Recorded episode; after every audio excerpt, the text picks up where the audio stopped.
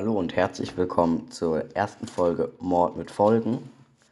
Mein Name ist Erik und das ist ein True Crime Podcast, heißt wahre Verbrechen. Ich werde in diesem Podcast wahre Verbrechen behandeln und euch berichten. Meistens ist es ein Mordfall, versuchter Mord, alles andere. Die meisten Namen sind auch geändert, außer bei dem Namen, bei denen die Menschen kein Problem damit hatten, sie nennen zu lassen.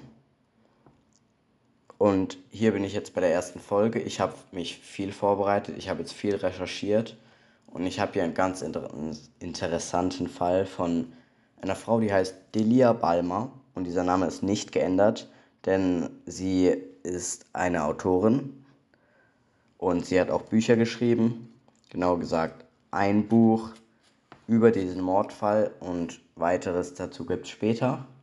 Und den Fall würde ich euch gerne heute erzählen, weil ich den eigentlich interessant fand. Er spielt in 1995 bis 2001. Die Folge heißt Verheiratet mit einem Serienkiller. Eine Frau, Delia Balmer, dessen Name wie gesagt nicht geändert wurde, hatte ein ganz normales Leben und eine glückliche Vergangenheit in England. Sie, in, äh, sie hat in London gelebt bis ihre langjährige Beziehung zerbrach und sie ihren Job als Krankenschwester verlor.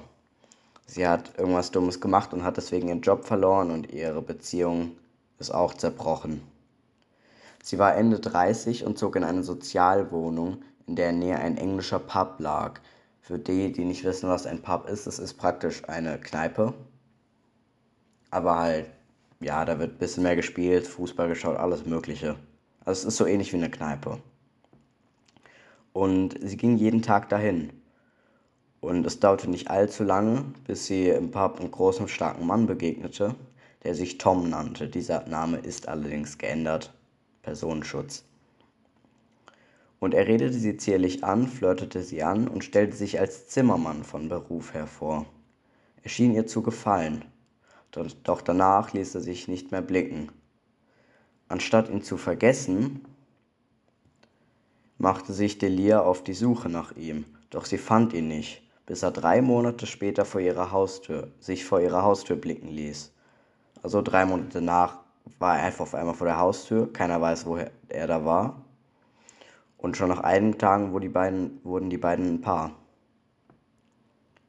Tom verhielt sich während der Zeit, in der sie zusammen waren, etwas merkwürdig. Doch Delia fiel dies nicht sonderlich auf. Er fing an, sie herumzukommandieren und alles machen zu lassen, doch das störte Delia nicht wirklich. Doch es wurde immer merkwürdiger und wirklich merkwürdig, was ich schon sehr ekelhaft finde, nämlich er riss Grashüpfern die Hinterbeine raus und schaute zu, wie sie, wie sie dann zuckten. Er mochte es anscheinend, Leute leiden zu sehen oder Tiere, was ich, das geht für mich gar nicht. Oder zum Beispiel immer, wenn er vor allem von einem Mord in der Zeitung las, hatte er überhaupt gar kein Mitfall, Mitleid, sondern lachte die Opfer auch dazu auch noch aus. Aber nach diesen beiden Sachen fiel es Delia auch auf, vor allem als er sie häufiger tat. Und er tat es wirklich häufig. Und irgendwann fuhren sie nach Liverpool, weil Tom von seiner Ex geschwärmt hatte, was irgendwie gar nicht geht, wenn die zusammen sind. Ich verstehe es nicht, aber okay. Dann sind sie nach Liverpool zu ihr gefahren und da hat Delia erfahren, dass er schon mal verheiratet war und sogar zwei Kinder hat, dass er es ihr irgendwie nicht gesagt hat. Ich weiß auch nicht.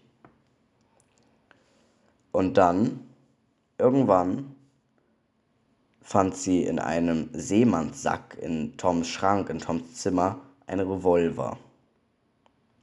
Und dann stritten sie sich. Tom versuchte es ihr irgendwie zu erklären, erklären, doch sie glaubten, doch sie glaubte es nicht. Sie waren jetzt etwa ein Jahr zusammen. Der Streit eskalierte so heftig, dass Delia ins Schlafzimmer rannte, um sich schlafen zu legen. Um sich halt zu beruhigen. Und als John hereinkam mit zwei Tüchern und einem großen langen Messer, bund er ihre Fuß, Fußknöchel mit, Tü mit den Tüchern ans Bett und drohte ihr, wenn sie schreien würde, würde sie ihre Zunge verlieren.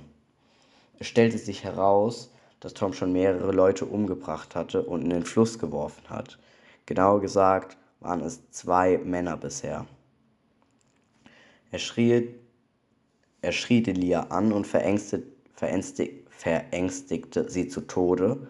Er quälte sie und drohte ihr die ganze Nacht lang. Also er hat sie die ganze Nacht da festgebunden und sie bedroht und verletzt mit dem Messer und also es war schon echt.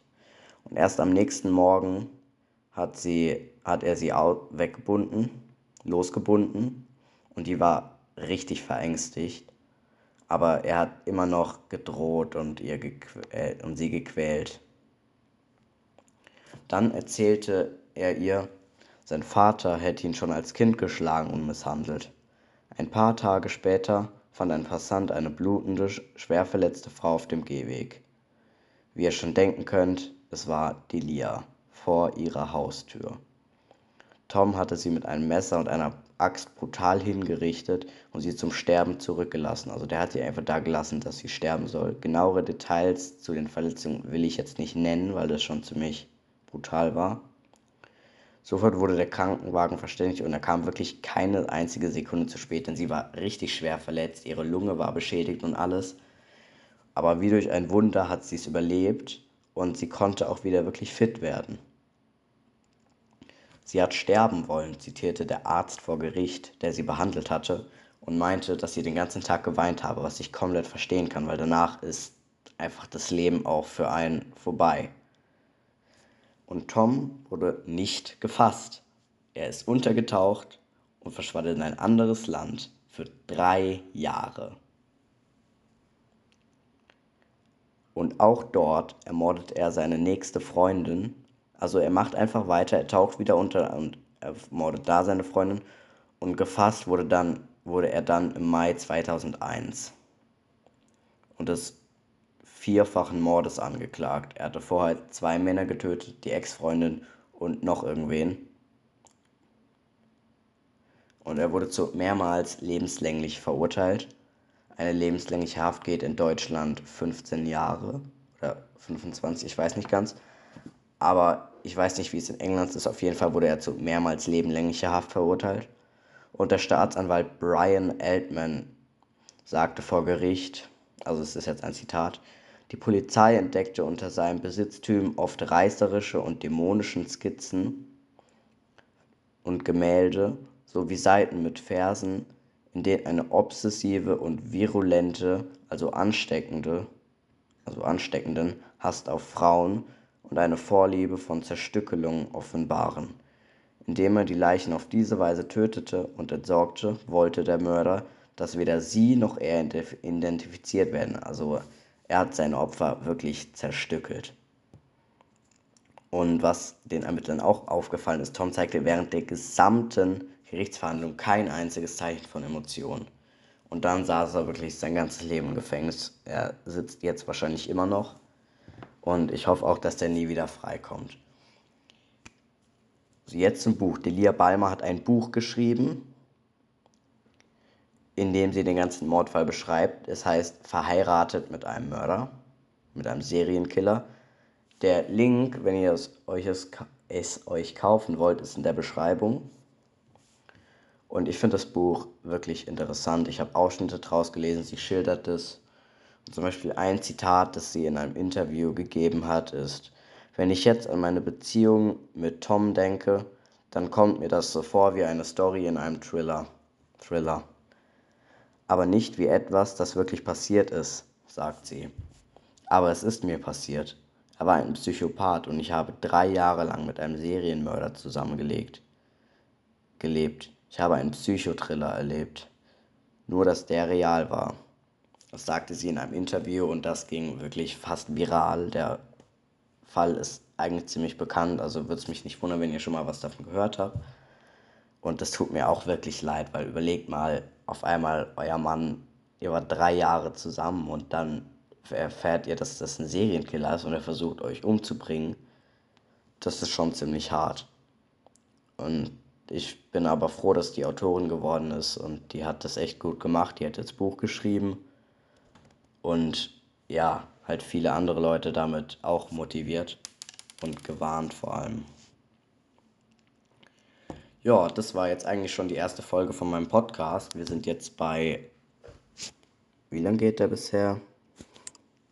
Zehn Minuten. Oha, das hätte ich nicht gedacht, dass das zehn Minuten geht, aber okay.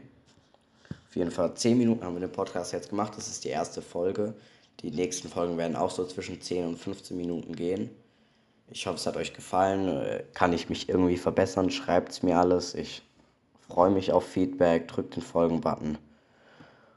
Und ja, das war's dann eigentlich mit der ersten Folge. Ich hoffe, ich hoffe, es hat euch gefallen. Dann bis zur nächsten.